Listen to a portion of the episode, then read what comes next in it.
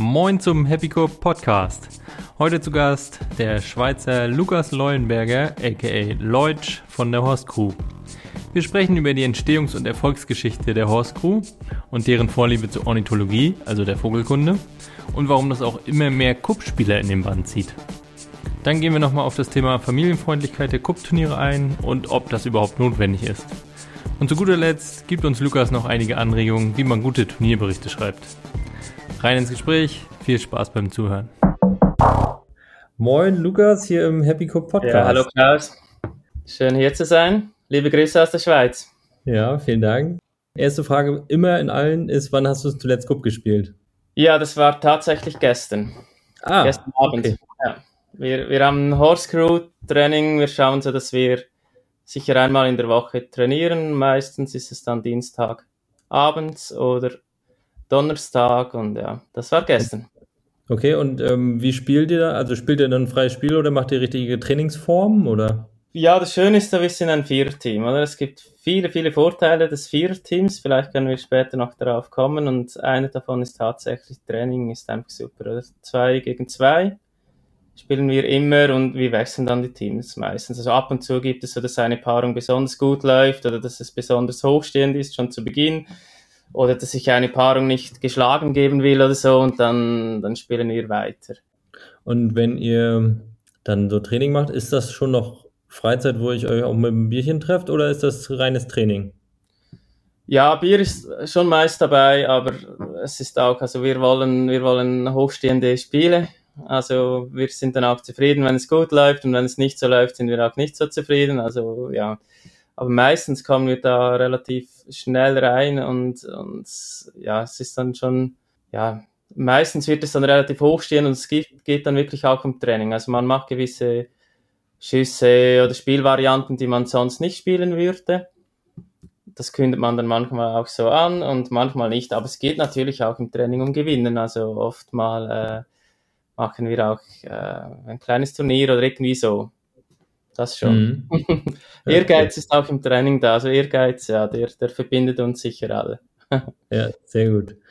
Sag doch noch mal ganz kurz, wenn ich dich jetzt so auf einem Turnier treffen würde ähm, und wir uns da kennenlernen und gut, dass ich dann, dass du dann Cup spielst, weiß ich in dem Moment. Ähm, und ich dich dann aber frage, Mensch, Lukas, was machst du denn eigentlich sonst? Wer ist Lukas? Was, was macht er? Wie würdest du dich selber beschreiben? Ja, beruflich ähm, bin ich als Lehrperson tätig an, an einer Kantonsschule, also das wäre Gymnasium ähm, für, für Kunst, also bildnerisches Gestalten und Werken, Kunstgeschichte. Also Gestaltung ist so mein Steckenpferd. Im beruflichen natürlich dann auch ein Stück weit privat. Ansonsten, ja, ich bin verheiratet, habe zwei Töchter, zwei kleine Töchter.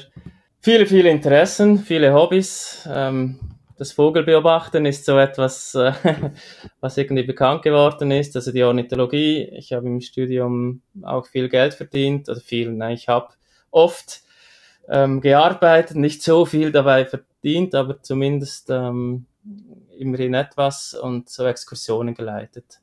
Also Vogelexkursionen. Also das ist sicher auch ein, ein Standbein. Ich bin in einem Naturschutzverein tätig als äh, Vizepräsident ja, das sind so die wichtigen. Ich habe das erfahren bzw. recherchiert. Ähm, vielen Dank für den kleinen Tipp von Franz auch.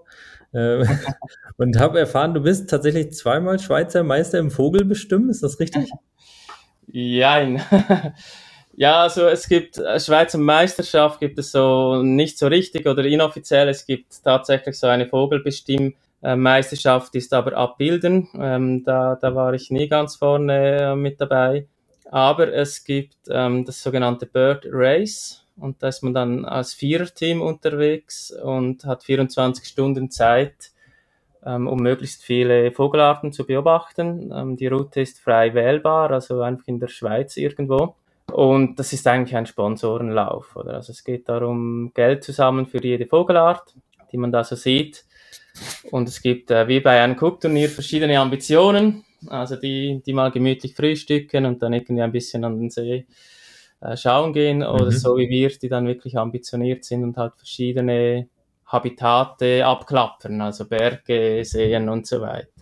Okay, ja krass. Und so hat sich ja auch die Crew, daher wahrscheinlich auch der Name, kennengelernt, oder? Also ihr seid alle da in diesem Verein gewesen oder wie war das? Ja, nicht alle. Ursprünglich waren wir drei, die in einem Naturschutzverein waren, ähm, in Herkingen, wer das googeln möchte, Autobahnkreuz Herkingen, ähm, im Solothurner Mittelland. Und äh, wir waren, also wir waren 16, 17 Jahre alt zu dieser Zeit und so die Nachwuchshoffnung, oder? Der Verein hat wie so viele Naturschutzvereine halt das Problem mit der Überalterung, keine jungen Leute, die nachkommen und so weiter. Und wir waren dann sozusagen die Nachwuchshoffnung, also wir drei Herkinger. Um uns so an den Verein zu binden, haben sie uns ähm, die Schlüssel zum Waldhaus gegeben. Mit dem Wissen, dass wir 16, 17, 18-jährig, äh, ähm, was wir da alles so anstellen das haben sie wie das Risiko genommen, in der Hoffnung, dass wir dann mit dabei bleiben. Und tatsächlich ist das dann auch so gekommen. Ja, clevere Schachzug. Es, ja, also im Nachhinein muss ich sagen, äußerst clever. Und für uns war das einfach große Freiheit damals, oder? Und wir, es waren dann immer so etwa die gleichen anderen Jungs auch da, ähm, von den umliegenden Gemeinden auch. Und irgendwann hat dann der Naturschutzverein gesagt, ja, ähm, die dürfen auch hier jeden Freitag, jeden Samstag ähm, sitzen und trinken, ist okay, aber ähm, die sollen gefälligst an den Samstagen auch an die Arbeitstage des Vereins kommen.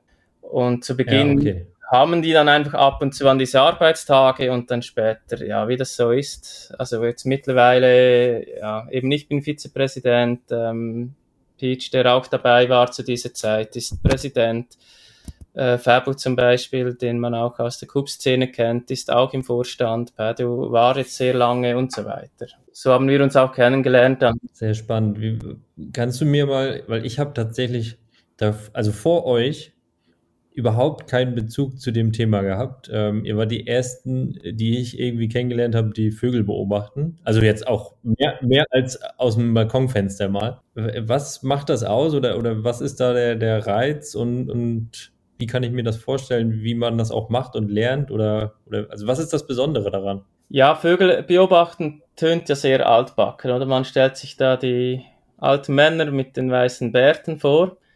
Tatsächlich ist es so, dass es wie so ein Trend-Hobby geworden ist mittlerweile.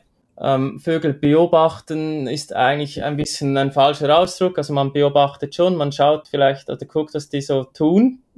Aber eigentlich ist es eher ein Vögel bestimmen. Es geht darum, die Arten eben anzusprechen, also halt zu wissen, welche Art sieht wie aus, welche ist jetzt wo, welche Art pfeift wie. Und dann ist klar, dann, dann ist es dann irgendwann auch eine Art Sammlung, die man hat und man versucht halt möglichst seltene Vogelarten anzutreffen und zu sehen und man kann dann quasi auch den seltenen Vogelarten hinterherfahren. Also es gibt so eine App, oder, wo man dann, also ich bekomme ständig SMS jetzt da, diese Art ist da, diese Art ist da. Gestern war ein Zwergtrappe irgendwo und dann ist dann die Frage, ja, gehe ich das gucken, möchte ich das anschauen gehen oder nicht? Ja. Und die Königsdisziplin wäre dann natürlich selbst, selber etwas finden, oder? Ja. Kannst du im Alltag noch quasi normal durch die Natur gehen oder musst du bei oder bist du automatisch immer, wenn du was hörst, schon so automatisch im Bestimmen und im, ach, das ist das und das ist das? Ja, klar. Ja, ja das bin ich. Also vor allem, äh, wenn ich irgendwie im Urlaub war, zwei Wochen ähm, und wirklich für die Vögel, also das macht man natürlich dann auch. Man geht halt an Orte, wo man sonst nicht hingehen würde und man kommt da so wieder mehr rein, oder? Also es, es zuckt irgendwie ständig auf der Seite oder oben oder irgendwo, jeder Pieps höre ich und also das kann ich sicher so behaupten. Ähm, ich, ich kenne alle Vögel der Schweiz so am, am Gesang, vielleicht nicht immer gleich oder es gibt verschiedene komplizierte Rufe. Aber auch wenn wir jetzt Cup spielen oder so, dann ist oft der Feldstecher mit, also das Fernglas. Ja, bin sonst irgendwie eben, also akustisch sowieso. Ja, krass. Mit dabei. Also auf jeden Fall habe ich da großen Respekt vor. Ähm, vielleicht schaffe ich es ja irgendwann mal, äh, da mal mitzukommen und dann darfst du mich mal quasi davon überzeugen, was du ja, alles wir hatten ja jetzt gerade vorletzte Woche so einen Cup-Birding-Ausflug, äh, weil es sich tatsächlich so ein bisschen jetzt herumgesprochen hat in der Schweizer Cup-Szene und es da einige Leute gibt, die interessiert sind. Ähm, zum Teil schon länger, zum Teil schon eher seit neuem. Und zum Beispiel eben Franz und Rebecca waren da auf der Exkursion, äh, Marc und Daniela und so weiter. Von der Breite-Zone gibt es ja mittlerweile das Team Birdie-Zone, die tatsächlich auch eben, ja, wenn Mage dabei ist zum Beispiel, oder, und der dann richtig, ja, ihm hat das da irgendwie so den Ärmel reingezogen. Spannend auf jeden Fall, ja. Also falls du Interesse hast, gerne und ich kann das auch sonst mal anbieten, wenn es da, äh, wenn es da jetzt im Cyberspace Leute ja. gibt, die gerne mal ähm, vielleicht in Wismar oder so nächstes ja, Jahr. Klar, wer, wer weiß. Hier kannst du hauptsächlich Möwen bestimmen, also die erkenne ich auch. Gibt es auch verschiedene von. Ja. Möwe, ähm, Möwe alleine reicht nicht, da müsstest du noch ein bisschen präziser sein. Ah, ja, okay. Nee, das, ich könnte dir nur sagen, äh, ob Warnemünder Möwe, die sind sehr gefräßig auf jeden Fall. Oder ob hier Wismarer Möwe, das würde ich direkt erkennen tatsächlich. Ähm, aber ansonsten für mehr reicht es auch aktuell noch nicht. Aber auf jeden Fall sehr spannend. Und würdest du sagen, dass man vom Typ irgendwie, also was sind so die Eigenschaften, die man als Typ haben muss? Weil gerade wenn du jetzt auch sagst, das hat jetzt ein paar Kuppspieler auch angesteckt, ihr seid auch ein paar, die aus der Ornithologie kommen und dann äh, Kuppspieler geworden sind, sag ich mal. Ähm, das scheint ja irgendwelche Verbindungen zu sein. Was sind da so die Eigenschaften, die das verbindet vielleicht? Schwierig, also ich sehe jetzt in erster Linie Unterschiede. Ah, okay. Also es ist sicher Ornithologie, also oft ist man halt auch alleine unterwegs. Also klar, man kann, kann zu zweit, zu dritt, aber man ist oft alleine unterwegs. Es hat sehr viel auch mit Ruhe zu tun, mit dem Beobachten, mit Schauen, mit sich zurücknehmen. Ich würde schon auch sagen, dass eine gewisse Einsamkeit und Demut, dass das irgendwie auch wichtig ist. Also es gibt verschiedene Arten von, von eben Börden, sag ich mal. Aber, aber wenn man so oft an sein eigenes Gebiet geht und immer wieder, Ehrgeiz ist sicher etwas, was bei beiden Sportarten, also bei beiden Hobby, Hobbys da ist. Ja, und wahrscheinlich auch ähm, Fokus in etwa, ne? Also du musst dich ja schon sehr konzentrieren, oder? Ja, Fokus ist sicher auch da. Also man, man hört sicher mehr, ähm, eben wenn man alleine ist und so draußen ist, man ist total auf das fokussiert, was rundherum geschieht, was da so passiert. Ähm, das ist vielleicht tatsächlich eine, eine Ähnlichkeit oder eine Gemeinsamkeit. Aber ja. jetzt so auf dem Feld oder auf dem Kuhplatz ist natürlich ganz viel anderes. Eine andere Art von Fokus, oder? Und eben es geht nicht um Gewinnen ähm, beim Vögelbeobachten. Klar, eben vielleicht möchte man eine seltene Art sehen oder so. Aber grundsätzlich äh, sehe ich da vor allem Unterschiede. ja, für mich wäre jetzt tatsächlich, wo, wo du es auch gerade sagtest, mit dem ähm, äh, quasi Fokus, was du ja dich dann auch äh, konzentrieren musst, dass du ja am Ende musst du ja auch viel ausblenden können beim Vögel bestimmen, dass du genau den einen jetzt hörst und alles andere wie den Straßenverkehr oder sonst was in dem Moment halt komplett ignorierst. Und beim Kupp ist es ja nachher, wenn es spannend wird, auch so. Du musst ja einmal letztendlich alles drumherum abschalten, damit du bei dir bleiben kannst. Ne? Klar, ein Stück weit stimmt das sicher. Und, und also so diese Tunnel, oder, in dem man kommt, ja, wenn ich jetzt im Wald zehn verschiedene Vogelarten habe, die gleichzeitig singen, dann ist es schon wichtig, dass ich mich auf einzelne konzentrieren kann und man muss sie auch kennen, um das wirklich unterscheiden zu können. Aber trotzdem ist man da ja dann irgendwie offen. Also man, man rechnet mit allem, oder? Zu jeder Zeit, von überall. Und der Tunnel ist wohl eher nicht förderlich, äh, wenn ich jetzt möglichst viele Vogelarten sehen möchte. Aber ja. vielleicht, was wir da vorhin schon gesagt haben, es ist Vier-Team, oder? Am Bird Race ist man zu viert unterwegs. Ähm, wir sind ein Vier-Team im Cup. Vielleicht ist da schon auch eine Verbindung. Also, wenn man halt erfolgreich ist, dass man das auch teilen kann, dass man sich auch auf die Schultern klopfen kann. Ähm, so die Freude über einen guten Wurf, ich denke, der ist sehr ähnlich wie die Freude eben über eine gute Beobachtung, also über eine gute Art. Klasse. Also auf jeden Fall, wie gesagt, großer Respekt dafür. Gut, lass uns mal zum Cup so ein bisschen schwenken. Vielleicht holst du noch mal mich vielleicht auch ab. Also wahrscheinlich in der Schweiz wissen die Leute das viel besser als ich. Am Ende, ihr seid die Horst Crew, ihr veranstaltet das Drei-Tannen Open und seid der Cup Club Olten, richtig? Also Cup Club Olten ist, ist größer. Horst Crew, das sind, das sind elf Jungs, ähm, von denen Kuppen eigentlich nur vier. Da gibt es verschiedene ähm, Splittergruppen, sage ich mal, eben die, die Börder und, und andere. Cup Club Olten sind einfach die Cup-Interessierten aus der Stadt Olten, wo wir herkommen, ja. Okay, und ähm, wir hatten es ja eigentlich auch so gedacht, ähm, dass wir das Interview direkt schön vor dem Dreitannen Open machen können. Das wäre, glaube ich, der Start ja für die Cup-Tour-Saison in diesem Jahr gewesen. Das musstet ihr ja nun leider aus ähm, bekannten Corona-Gründen auch ähm, ja, absagen. Gibt es da Planung, das irgendwann später noch nachzuholen oder ist es für die ganze Saison abgesagt? Sieht leider tatsächlich so aus, als wäre es abgesagt. Also, ja, die Turniere, also die Wochenende sind voll, es gibt so viele Schweizer Turniere, also es ist praktisch jeder Samstag wäre verplant. Ja, es ist bitter, also besonders weil wir letztes Jahr bereits absagen mussten. Also es gibt uns auch nicht so lange. Wir haben jetzt vier, vier Jahre, also vier Durchführungen und wir hätten unser fünf Jahre Jubiläum letztes Jahr gefeiert. Mhm. Und ja, das ist jetzt ein bisschen schade, vor allem weil wir ja, wir haben sehr viele lokale Teams. Also wir sind eines der größten Turniere in der Schweiz, weil es eben sehr regional und lokal gut ankommt. Also gerade Teams eben aus Olten selbst, sehr viele Amateurteams.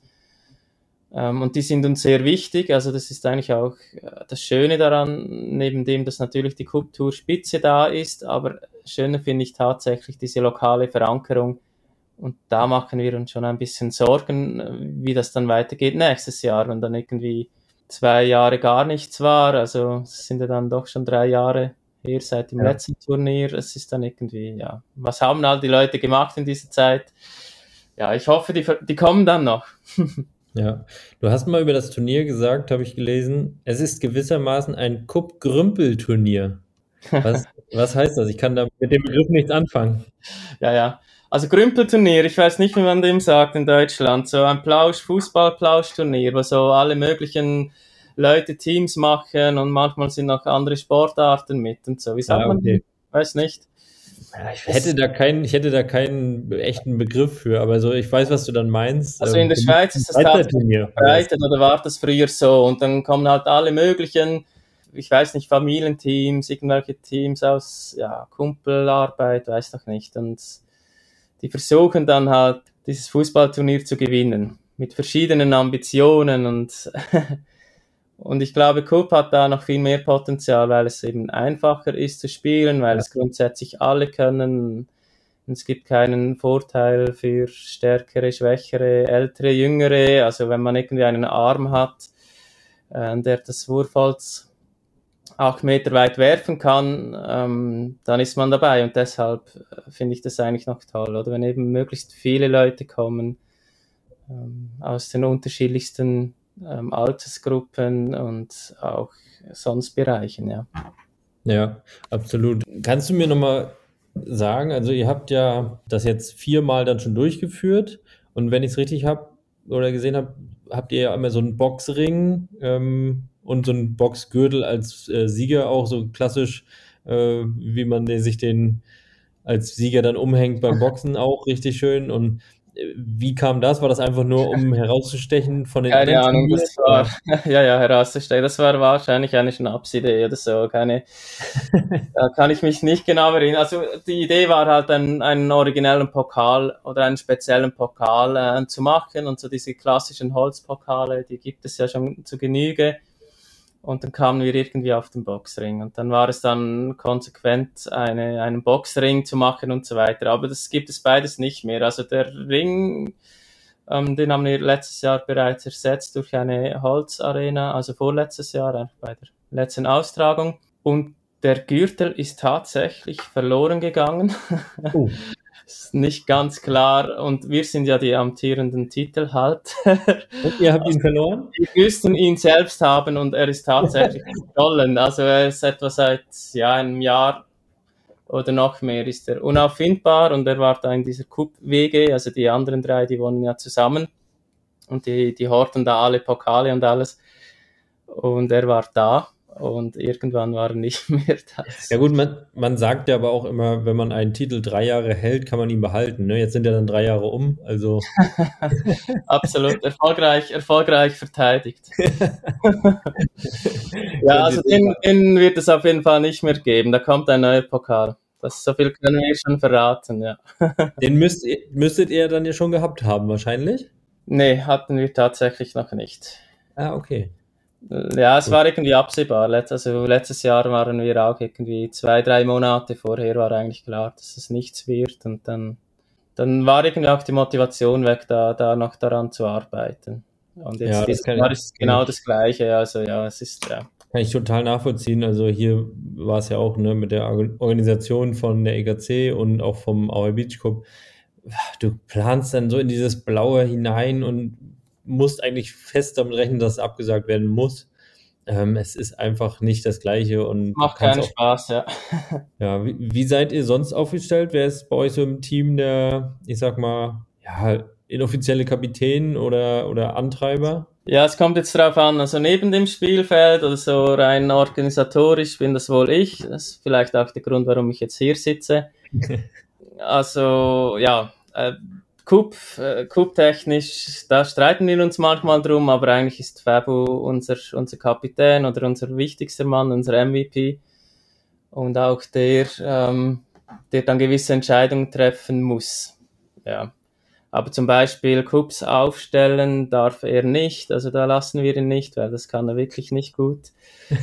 ähm, es gibt so, ja, wir haben das ganz viel, also das ist das Schöne daran, oder wie wir eben, wir kennen uns den, den Horst, also dieses Waldhaus, das wir da bekommen haben und die Schlüssel dazu, den haben wir, also das haben wir dann eben Horst getauft. deshalb gibt es die Horst Crew auch seit damals, also seit 2006 zum Club sind wir dann irgendwie später gekommen. Also das heißt, unsere Freundschaft, die, die war schon sehr dick vorher und das hat dann einfach, Club hat das halt auch ein Stück weit verändert. Aber wir treffen uns regelmäßig auch ohne Cup, also und eben dann mit den anderen Jungs zusammen. Und deshalb ist noch schwierig, wer jetzt da was genau macht, aber es ist sicher so, dass wir als Team einfach sehr gut harmonieren, dass wir sehr unterschiedliche Typen sind, dass wir uns wirklich in- und auswendig kennen auf und neben dem Spielfeld. Und dass das irgendwie so, ja, es harmoniert dann halt wirklich. Das ist sicher das Tolle. Und verbinden tut uns eben auch der, der Ehrgeiz dann am Sport, eben auch gut, gut spielen zu wollen. Ist denn das eine feste, ich sag mal, eine feste Gruppierung oder könnte jemand in die Chorus Crew eintreten sozusagen und da? Ja, auf jeden Fall. Ja, ja. Das ist, also wir hatten da auch schon Eintritte, wir hatten auch Austritte, oder, ja, oder ein Eintritt und ein späterer Austritt derselben Person. ähm, aber sonst, äh, ja, auf jeden Fall. Also es gibt auch immer, wir, wir sind keine geschlossene Gesellschaft, klar. Da kann man jederzeit, äh, es, es kommt auch immer wieder irgendjemand mit. Wir treffen uns sicher einmal im Monat jeden letzten Freitag im Monat, wo wir uns alle zusammen treffen und dann ist auch mal die eine oder andere Frau äh, dabei oder eben irgendein Kumpel sonst. Also es gibt da auf jeden Fall noch eine Peripherie, sag ich mal. Ja. ja. Ihr seid ja dann, ich weiß nicht, wann genau ihr dann mit Kupp angefangen habt. Ähm, so richtig für mich äh, hier aus der Entfernung sozusagen sichtbar wurdet ihr 2016, als ihr den KCOA Cup gewonnen habt. Und das so aus dem, gefühlt aus dem Nichts irgendwie. ähm, da, ich glaube, ihr wart davor natürlich auch schon an einigen Turnieren und auch wahrscheinlich nicht so schlecht, aber für mich war das so aus der Entfernung. War schon eher schlecht. ja, das war so echt krass. Wo kommen die denn jetzt her? Und die gewinnen ja. mal den KZA Cup gleich. Ja, das war, also das war sicher so die Initialzündung, die es danach gebraucht hat. Also tatsächlich guckten wir so, also das erste Turnier war 13 Mhm. Äh, 14 haben wir dann schon einige Turniere besucht und dann im Jahr 2015 haben wir den Cup Club Olten gegründet und eben auch sehr viele Turniere besucht, also quasi jedes, das möglich war. Und äh, dann haben wir auch den Newcomer des Jahres Award bekommen von der Cup Tour, also einfach für ein Team, das halt auffällt, dadurch, dass es neu dabei ist und halt viel dabei ist und noch nicht unbedingt erfolgreich. Also bei uns war das auf jeden Fall noch nicht so. Wir haben dann gewusst, eigentlich eben auch durch die Trainings, wir, wir können die großen Teams schlagen. Wir haben sie dann oft so in der Vorrunde geschlagen, aber dann im Achtelfinal war dann jedes Mal Schluss. Ähm, so in entscheidenden Momenten konnten wir einfach die großen Teams nicht schlagen und das hat sich dann irgendwie bei diesem Cup, bei dem ich ja selbst nicht dabei war. Dann war eben Bird Race, wie übrigens fast jedes Jahr Cup und Bird Race. Das Ah, okay. keine, keine gute, keine gute Kombination leider. Deshalb äh, wechseln wir uns oft ab, also Padu und ich, ähm, die da in beiden Gruppierungen sind. Und damals waren wir tatsächlich beide am Bird Race und Dario und, und Fabu haben dann mit Dave geguckt. Und Dave, der war oft dabei, der hat auch äh, viel gespielt, aber ich sag mal im Training, wenn wir eins zu eins gespielt haben, und sonst im Training war er sicher eher einer der Schwächeren. Und als dann das so, es war auch für uns völlig überraschend. Oder? Also es war irgendwie das erste Mal Viertelfinal auf der Cup Tour und dann gleich äh, ja, Finale und dann auch noch Sieg. Und ich glaube schon, dass das, also gerade auch für mich war das sehr, also es hat mir extrem viel Selbstvertrauen gegeben, obwohl ich selbst ja nicht dabei war. Aber ich habe einfach, okay. wenn die mit, wenn die mit Dave gewinnen, können die auch mit mir gewinnen. Und das war dann irgendwie so, also ich, ich kann mich noch gut erinnern, am ja, Samstagabend dann haben wir das erfahren und wir haben uns natürlich sehr gefreut. Gleichzeitig war auch so ein bisschen, ah, schade, äh, bin ich selbst nicht dabei. Und am nächsten Morgen um 10 stand ich im Garten und habe geguckt. Ähm, das, das war so irgendwie eine, ja, für mich wirklich sehr ein, ein entscheidender Moment. Und ab dann ja. ging es dann auch aufwärts, oder? Also, es war dann, glaube ich, nur noch ein Turnier in dieser Saison, wenn es mir recht ist, bin ich ganz sicher, aber sicher das Masters war noch.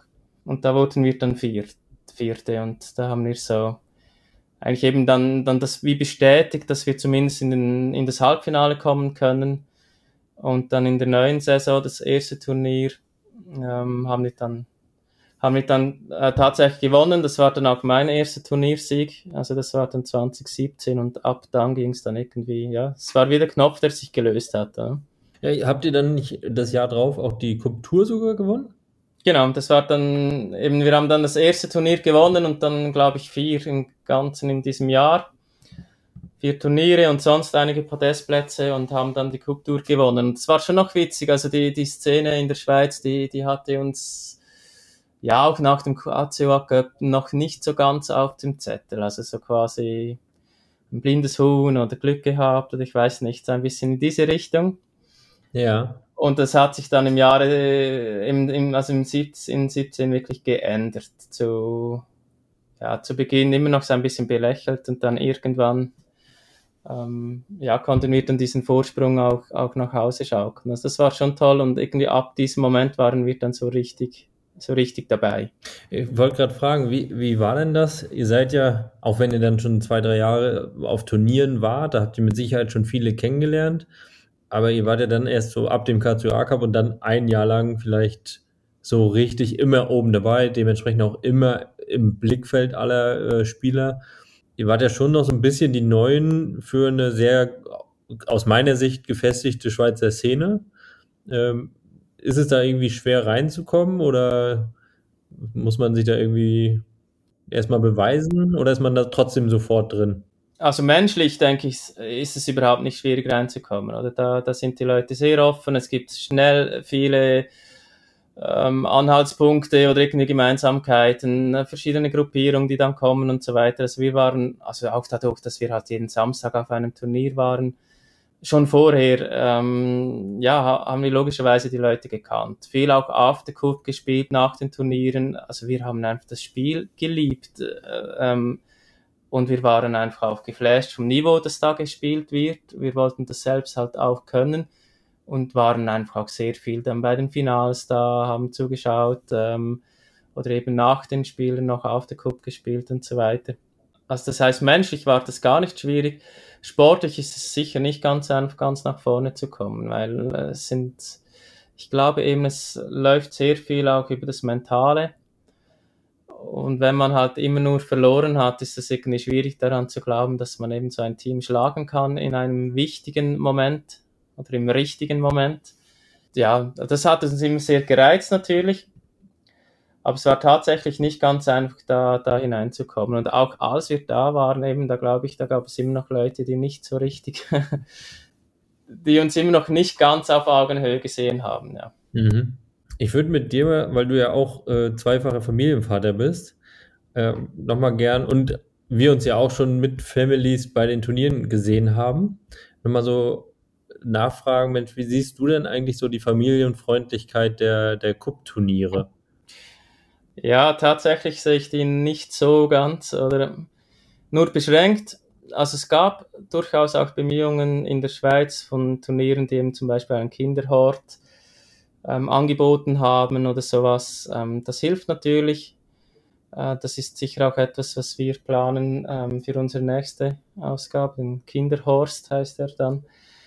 ähm, und sonst, ja, also ich glaube halt schon auch, dass, also Alkohol war ja auch schon Thema hier und ich glaube tatsächlich, dass das nicht unbedingt zur Familienfreundlichkeit beiträgt.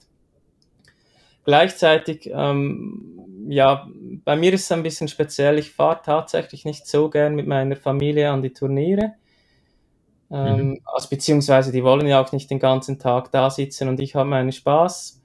Mit meiner älteren Tochter war ich äh, gerade letztes Jahr, vorletztes Jahr auch mehrmals an Turnieren, wo ich dann nicht gespielt habe. Das ist einer der Vorteile vom Viererteam, wenn die zu, zu dritt spielen und ich, ich bin dann meistens halt der, der nicht kann und dann bin ich auch schon mit, mit Juno jetzt dann an die eine oder andere Austragung gefahren. Dann können wir da zwei, drei Stunden gucken und sie kennt ja auch die Leute. Ähm, aber dann kann man auch wieder gehen, oder? Ich glaube auch, es ist einfach zu lange. Es kommt auch noch dazu, um wirklich Kinder ähm, interessiert zu halten für so lange Zeit. Also Kinderturniere oder so, da sehe ich durchaus Potenzial. Das gibt es auch immer wieder, auch in der Schweiz. Aber eben persönlich ich muss es leider so sagen, ist für mich Cup halt auch ein bisschen Ausgleich, ähm, nicht nur von der Arbeit, sondern auch von der Familie. Ja, das kann ich nachvollziehen. Trotzdem ist es ja so, dass man dann gerade bei einigen Turnieren, wenn ich jetzt nur an den KCOA-Kammer denke, ähm, der geht halt auch bis Mitternacht. So muss man ja auch zu Hause dann immer erstmal, sag ich mal, seine Zeit sich auch freischaufeln können und dass das passt, dass dann ähm, die Mutter übernimmt oder jemand anderes, Oma, Opa oder so. Ähm, das ist ja auch nicht so ganz einfach. Würdest du dir wünschen, dass die Turniere einen besseren Zeitplan haben? Oder sagst du, gerade weil es für dich ein Ausgleich ist, boah, nee, dann ist auch gut, wenn es mal ein bisschen anders und exzessiver vielleicht ist?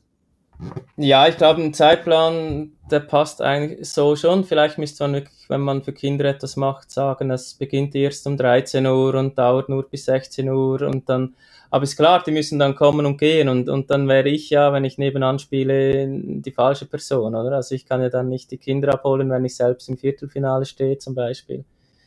Aber natürlich, also das ist, ist natürlich äh, ein Problem, oder also wir haben das zu Hause oft, diese Diskussionen, oder? Kann ich an ein Turnier fahren, dann muss jemand einspringen für mich zu Hause. Aber gleichzeitig ist es ja auch so, eben weil es ein Ausgleich ist, ähm, also das ist ja die Definition per se von Ausgleich. Also wenn der nicht da ist, ist man unausgeglichen.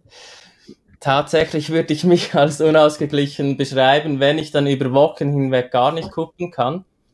Ähm, und das bringt dann meine Familie auch gar nichts, oder? Und dann Sonntag ist klar, eben wenn dann Katzwag bis 12 Uhr geht, dann bin ich vielleicht morgens nicht unbedingt um 6 äh, perfekt aufgelegt, aber das gehört dann dazu, oder? Dann habe ich die Kinder am Sonntag oder frei. Oder ich schaffe, also ich arbeite nicht hundertprozentig, und habe dann die Kinder auch unter der Woche und dann irgendwie ja. klappt das ja. Und wir, ja. wir wohnen in einem Generationenhaus, Schwiegermutter ähm, wohnt auch hier und ja, irgendwie klappt das. Ja, ich vergesse tatsächlich auch immer, wenn ich so eine Frage stelle, dass ihr ja abends noch wieder nach Hause kommt. Ah ja, das ist kein Problem, ja, ja. Das ist ja in Deutschland einfach nicht, für mich zumindest, ich wohne ja nun mal. Nein, ja, ja, ne? nein, in der Schweiz ist es oft so, dass, also es ist halt eben, ich habe gesagt, früher waren wir oft bis ins Finale da, auch als Zuschauer und jetzt das erhoffe ich mir natürlich, dass ich das spielen kann. Wenn ich wirklich früher rausfliege, kann es sein, dass ich eine Stunde später zu Hause bin. Also dann kann es auch mal sein, dass ich um 13 Uhr ähm, ja, normalerweise nicht 13 Uhr, aber sagen wir 14, 15 Uhr aus einem Turnier ähm, fliege und dann kann ich eine Stunde später zu Hause sein. Aber es gibt diese zweitägigen Turniere, Schweizer Meisterschaft oder eben auch KCUA und da habe ich es jetzt zum Beispiel letztes Jahr so gemacht, ähm, dass ich einfach nur einen Tag gespielt habe und am anderen mhm. Tag war ich dann als Zuschauer da, eben oft mit den, mit den Kindern zum Beispiel. Ja, sehr spannend. Ich bin mal, also ich verfolge das ja schon jetzt auch eine Weile und äh, freue mich darauf, äh, wie sich das so entwickeln wird. Weil es werden ja doch, ich merke es ja alleine bei meinen Interviewgästen hier, ähm, immer mehr halt auch Eltern und sind trotzdem noch beim Cup dabei, zumindest aktuell. Ähm, ich bin da sehr gespannt, wie sich das entwickelt. Ja, also ich würde mir natürlich schon auch wünschen, dass es kinderfreundlicher wird und, und dass es irgendwie eben auch Möglichkeiten gibt, ähm, um die Kinder da auch zu beschäftigen. Und ich, ja, ich weiß nicht, dass es irgendwie spannender wird. Aber eben, ich sage jetzt mal, wenn ich wirklich für das Cup-Spiel da bin und voll im Fokus, voll im Tunnel drin bin, ähm, und eben auch dieser Ehrgeiz aufkommt, auch mit dem Team etwas zu erreichen, dann ist irgendwie die Familie recht we weit weg für mich. Und auch wenn sie da sind, irgendwie, ich bin dann, ja, ich bin dann ein bisschen ein anderer Mensch auf dem Platz oder so in der Vorbereitung. Und, und das genieße ich auch, eben, ich brauche das irgendwie auch. Deshalb äh, stört es mich gar nicht so fest, wenn ich mal alleine fahren kann und, und dafür irgendwie zu Hause wieder zufrieden und ausgeglichen bin am Sonntag, zumindest wenn ich gewonnen habe, oder? Das ist, meine Frau hofft immer, dass wir gewinnen, aber ich glaube nicht, weil sie mir unbedingt den Erfolg gönnt, also natürlich auch, aber vor allem, weil der Sonntag dann gerettet ist, natürlich. ja, ich wollte gerade fragen, wie lange wurmt dich denn ähm, so eine Niederlage oder vielleicht auch eine bittere Niederlage dann? Ja, es kommt ganz, es gibt ganz verschiedene Arten von Niederlagen. Also grundsätzlich ähm, kann ich mittlerweile tatsächlich nicht so schlecht verlieren, wenn, wenn wirklich der Gegner, das gegnerische Team besser war. Was ich sehr gut kann, ist auch gratulieren und, und Glückwünsche ähm, versenden und so weiter. Manchmal auch per SMS noch später, wenn ich zum Beispiel schon zu Hause bin oder so. Aber tatsächlich ist es so, dass wenn ich halt nicht gut gespielt habe und das Team quasi wegen mir verloren hat, ja, du warst ja dabei, oder? KCOA Cup vor ja, zwei Jahren. Ich wollte es gerade nachfragen. Ja, das war ganz, ganz ein bitterer Moment meiner Karriere, die zwei, zwei verworfenen Sure-Shots. Und Sure-Shots, ja, bin ich eigentlich relativ sicher, würde ich mal sagen, oder meist zumindest, früher gar nicht, jetzt mittlerweile schon.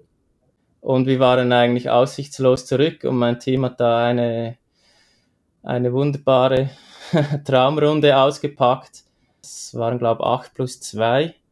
Und äh, die 8 plus 2 waren weg mit den vier Schüssen. Und ich habe einfach beide Sure-Shots verschossen. Ja, dann ist dann schon nicht so gut. Also dann, das ärgert mich dann, also ärgert mir, ärgert mich lange. Ich denke dann, ja, also ich schlafe dann auch nicht gut und so. Ich, das spüre ich dann schon noch. Also das so richtig weg ist dann das erst Samstag darauf. Aber ich hoffe oder denke, die Familie bekommt dann nicht zu viel mit über am Sonntag. übst, übst, du dann in der Woche darauf ein bisschen mehr oder, oder lässt das irgendwie am Kupp raus oder brauchst du denn mal eine Abwechslung? Ja, also früher, äh, früher habe ich sehr oft einfach im Garten gespielt, dann ähm, mittlerweile, ja, habe ich auch Kuppfeld im Garten.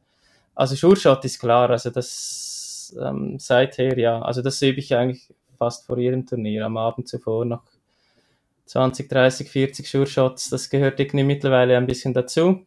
Tatsächlich ist es so, dass ich nicht mehr ganz so oft trainiere. Also früher, früher habe ich wirklich jeden Tag 10 Minuten, 15 Minuten, 8 Meter geworfen.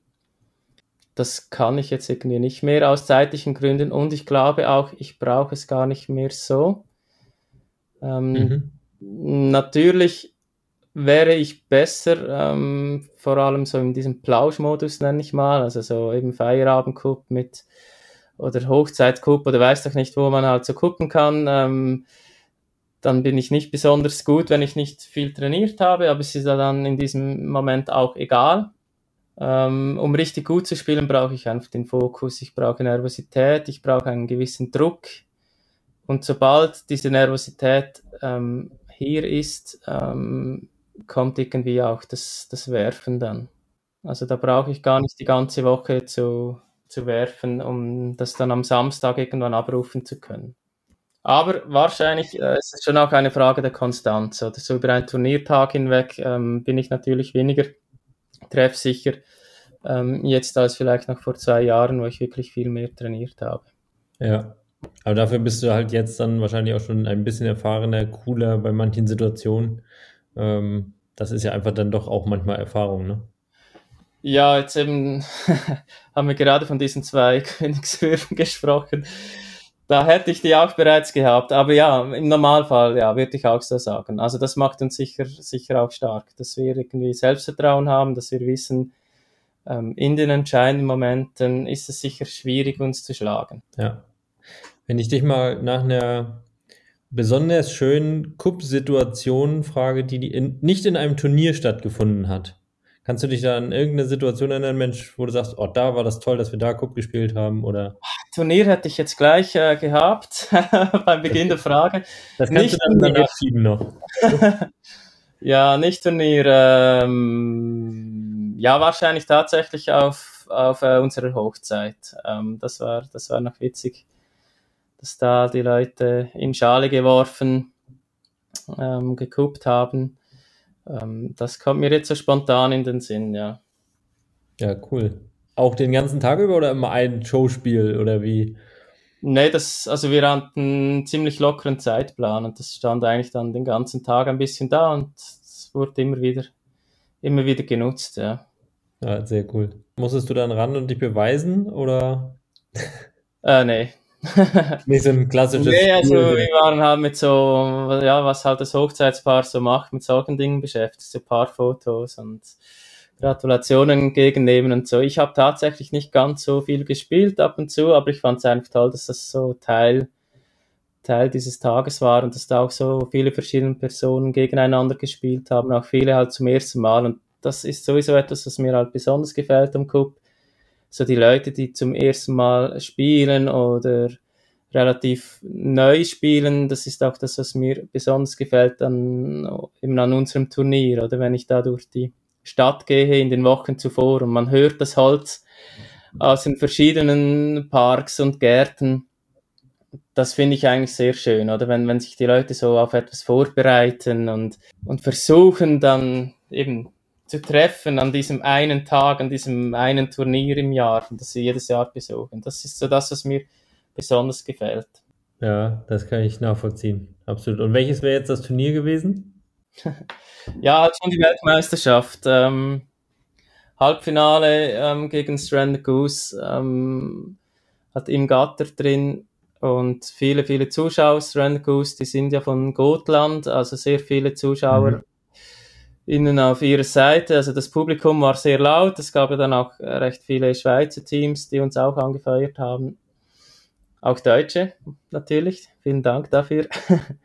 und dann war so diese Situation, stand 1-1 und wir mussten äh, 8, 8 plus 2 fertig machen. Und das lief dann eigentlich alles gut bis auf den letzten Base. Also es lief gut und ich war an der Reihe, so auf diesen letzten Base und Murray hatte noch den König danach. Also ich habe eigentlich gewusst, wenn ich den treffe, ähm, sind wir im Finale. Also sind wir fix äh, Vize-Weltmeister. Und dann die Leute, die da getobt haben, das war wirklich, also das ist auch sehr, von diesen Momenten nehme ich noch sehr viel mit, mit auch jetzt, wenn ich spiele. Mhm. Also ich habe meinen Arm ausgestreckt und der Kup hat sich so hin und her bewegt, so richtig gezittert also extrem nervös und dann irgendwie das so eben in diesem Fokus drin und dann die Freude, wenn er fällt und, und danach war ja dann Schluss, eben wir haben das dann gewonnen, zumindest dieses Spiel und dann so diese Freude dann auch im Team, also das war sicher so einer der emotionalsten Momente in meiner Cup-Karriere und, und eben auch der, an den ich mich am liebsten zurückerinnere in auch schwierigen Situationen wieder. Ja, krass. Also das äh, kann ich mir auch echt vorstellen, dass das sehr besonders sein muss. Ähm, da ist die WM ja dann doch auch einfach nochmal so eine Magie irgendwie. Ähm, ja, definitiv. Ja, cool. Also da würde ich ja natürlich auch gerne irgendwann mal hin, aber das, äh, vielleicht darf ich da als Interviewer mal mit rein oder so. ich, kann mich, ich kann ja vielleicht mal aus meiner Situation, da, dadurch ist tatsächlich diese Frage auch so ein bisschen entstanden. Eine meiner schönsten Situationen ist tatsächlich mit der Horst Crew ähm, bei der WM gewesen. Ähm, aber ich überlege gerade, warst du in dem Jahr davor dabei? Stimmt, das hätte ich natürlich vorher sagen müssen, als du mich gefragt hast. Schönste Momente außerhalb des Turniers. Ja, ja, wir haben uns da kennengelernt. Ja, ne? Ja, ja, genau. Genau. genau wir haben mit einigen Leuten aus Schindhart waren auch noch dabei und ich weiß nicht genau, wie sich das, äh, wie das irgendwie sich, also wer da wen angezettelt oder wie das lief, keine Ahnung. Ja, ihr hattet ein Haus in, äh, auf Gotland. Ja. Ähm. Und du warst im Garten, aber wie ist es dazu gekommen? Ja, wir waren auf dem Weg quasi schon an dem Tag dann zum WM-Platz. Und äh, ich glaube, ihr wart im Austausch Ah. mit, der, mit den Shindys schon. Ah, Du warst bei den Deich, Deichkindern. Ja, oder? genau. Wir haben ja, das haben ja, Ja, mit ja, den ja. Reichskindern gespielt Ja. und waren dann auf dem Weg zum WM-Platz und dann hat die Horst Crew, äh, die Schind-Hader gesagt, Mensch, komm, wir machen mal einen Abstecher bei, den, äh, bei der Horst Crew. Ja. Und das muss ich echt sagen, das war so ein chilliger, schöner Nachmittagabend. Ja, stimmt. Ähm, das hat mir sehr, sehr gut gefallen und ähm, ihr wart mir halt auch da von ersten Tag an sehr sympathisch. So irgendwie auch so unaufgeregt, ne? Irgendwie, es gibt so, es gibt Leute, die sind dann so, ah, ja, auch so, tatsächlich, ich mag die Schindhader sehr, aber die sind halt so laut auch, ne? Und, Ja, ja. und ihr wart Können- einfach so schön. Können schön wir auch mal während dem Spiel, aber ja, ja, ja, vielleicht schon eher. Vielleicht ist das wirklich auch, weil wir nicht mehr eben 18, 19 sind, ähm, da waren wir vielleicht auch ein bisschen lauter. Ich glaube, wir haben uns da ein bisschen die Hörner abgestoßen Ja, an der, anderen Orten, ja. Da brauche ich, äh, kann ich von mir selber auch äh, genug Geschichten erzählen, mit Sicherheit. Ähm, aber das war mir sehr sympathisch gleich und, Ja, das war, das war wirklich sehr schön. Ich kann mich gut erinnern, ja. und da, hab, da seid ihr aber an dem Turnier ja nicht sehr weit gekommen, leider, ne? Nee, das war, das war, da sind wir als Horse Crew selbst gestartet und ähm, wir mussten ja am Freitag antreten, war unsere erste WM und wir hatten halt ein anderes Schweizer Team in der Gruppe, also von KCUA, MNTP, Ja, irgendwas. 87 oder so.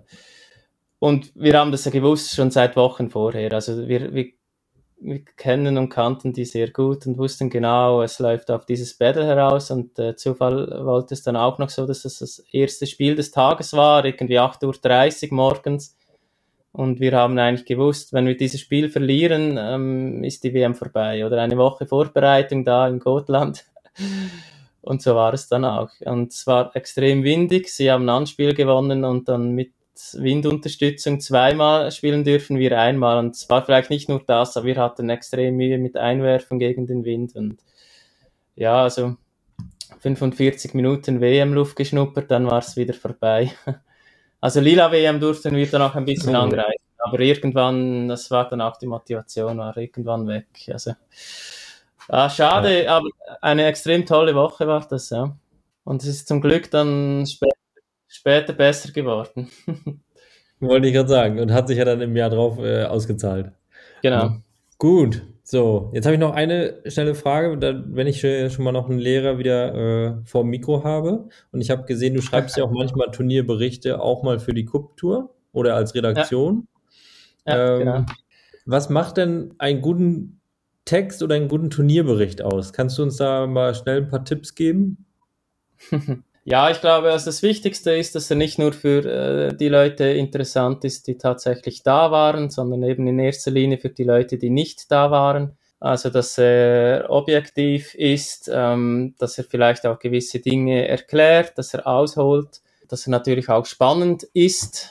Ähm, was mir persönlich sehr wichtig ist, sind, sind Fakten. Also ich habe dann gerne so ein bisschen Statistiken und Fakten, die da irgendwie äh, mit reinkommen aber das ist vielleicht auch mein persönlicher Stil. Und sonst, ja, das ist immer wieder die Frage, wie, wie sieht gute, ja, wie, wie, wie kann man das machen? Gute Turnierberichterstattung, eben live wäre natürlich spannend. Also wenn ich selbst nicht an einem Turnier bin und mein Team schon, was, was es öfters gibt, ähm, da möchte ich natürlich wissen, äh, wo stehen die. Und mittlerweile habe ich einen Live-Ticker quasi von ihnen.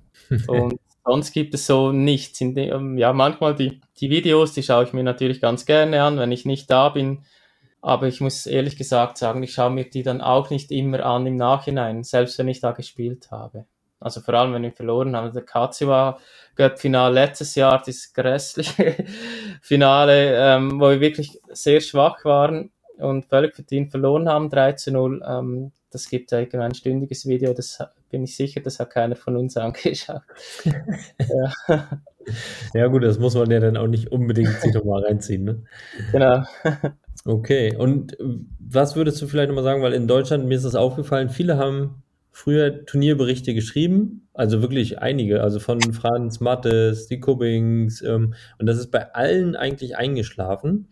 Ähm, hast du irgendeinen Tipp, wie man da am besten dranbleibt? Ja, also ich glaube tatsächlich, dass unser Schweizer Modell recht gut funktioniert. Also wir sind diese Redaktion, ähm, Lukas Huser ist so quasi der Vorsitz. Er schreibt selbst kaum noch, aber äh, liest, also jeder Bericht geht quasi über seinen Tisch. Und wir sind, was sind wir? Sechs Leute, sieben Leute, eben Franz ist jetzt auch mit dabei da ist halt schon das Tolle, man kann abwechseln, man nimmt sich dann auch mehr Zeit mal für einen Bericht. Und eben bei mir ist es auch so, ja, wenn ich jetzt am Samstag ganzen Tag an ein Turnier fahre, ähm, dann habe ich nicht unbedingt Zeit, um am Sonntag noch einmal zwei Stunden einen Bericht zu schreiben. Also dann habe ich eben die Kinder am Sonntag zum Beispiel. Und es muss ja dann auch irgendwie zeitnah raus. Also wir möchten dann Sonntagabend ähm, spätestens Montagmittag online sein das funktioniert halt nur, wenn man mehrere Leute ist. Wir haben so einen Chat und dann wer, wer gerade online ist oder wer quasi Zeit hat, kann das gegenlesen. Äh, es geht dann relativ zügig so. Also das funktioniert sicher am besten mit diesem Redaktionsteam, weil sonst, also ich könnte das nicht leisten, nach jedem Turnier einen Bericht zu schreiben und möchte ich dann auch gar nicht, oder? Also es, es ist dann wirklich auch Recherchearbeit. Ich ja, ich gehe relativ viel auch irgendwo in den Archiven schauen, eben um, um diese Fakten zu holen und es gibt einfach zu tun. Also ich habe sicher zwei Stunden, um so einen ja. Bericht zu schreiben. Und dann mit Online stellen und vielleicht mhm. auch das eine oder andere Bild, dann kann es auch mal drei Stunden dauern. Ja, das ist natürlich eine gute Aufteilung, wenn man sich das dann ähm, innerhalb der Cup-Szene auch, ich sag mal, ein bisschen hin und her schieben kann. Ich glaube, da muss in Deutschland noch ein bisschen mehr das vielleicht auch zusammenwachsen, weil da hat jeder für sich am Anfang so ein bisschen immer seine Seiten gemacht und seine eigenen Turnierberichte, aber das ist vielleicht ja, auch typisch deutsch. Hat ja auch was dann. Also wir als Cup-Tour dürfen halt dann auch, also wir müssen dann halt auch neutral sein und ja, also ich glaube, wenn man da selbst irgendeinen Blog oder etwas hat, kann man dann schon noch ein bisschen frecher und noch ein bisschen eigener und so berichten, was ja auch sehr äh, spannend dann sein kann ähm, zu ja. lesen, oder? Definitiv, nur ist es immer schade, wenn man dann ein paar davon hat und dann schläft es ein. Ne? Dann habe ich lieber einen, der wirklich auch durchgeht. Absolut, ja, genau. Okay. Also ich habe äh, schon viele spannende Antworten jetzt bekommen von dir. Trotzdem habe ich äh, wie immer meine paar schnellen Fragen zum Ende noch. Ein paar kennst du bestimmt schon, wenn du die anderen Folgen gehört hast. Äh, ich schieße einfach mal los. Rasen oder Beachcup? Rasen. Einwerfen oder abwerfen? Ja, da hätte ich jetzt äh, noch vor zwei Jahren abwerfen gesagt. Jetzt mittlerweile es hat sich ein bisschen geändert und da man viel Selbstvertrauen braucht, das ist da das Wichtigste beim Einwerfen, gibt es da ein selbstbewusstes Einwerfen. Ja, stark. Einzel- oder Teamplayer? Eindeutig Team. Sure Shot oder goldener Wurf? sure Shot. Aus die Frage brauche ich wahrscheinlich in der Schweiz nicht nochmal stellen. Nein, nein, Sure-Shot, klar. Vielleicht äh, outet sich ja irgendjemand mal und sagt, ach nee, ich brauche diesen Sure-Shot gar nicht. Ja, ja, das gibt's schon. Ja. Ich verteufle ihn ab und zu auch, aber doch, doch, Sure-Shot. Ja. Äh, spannende Situation am Ende, Fokus oder Trash Talk? Kann beides gehen, aber eher, eher Fokus. 246 oder 6 zum Start? 246. Schoch, K.O. oder Doppel-K.O.? Ja, Schoch mit Doppel-K.O. okay, gut. Ähm, Dress Dresscode, sportlich oder ordentlich? Äh, sportlich. Und Barfuß oder Schuhe? Barfuß auf jeden Fall. Vögel bestimmen oder Kupp spielen?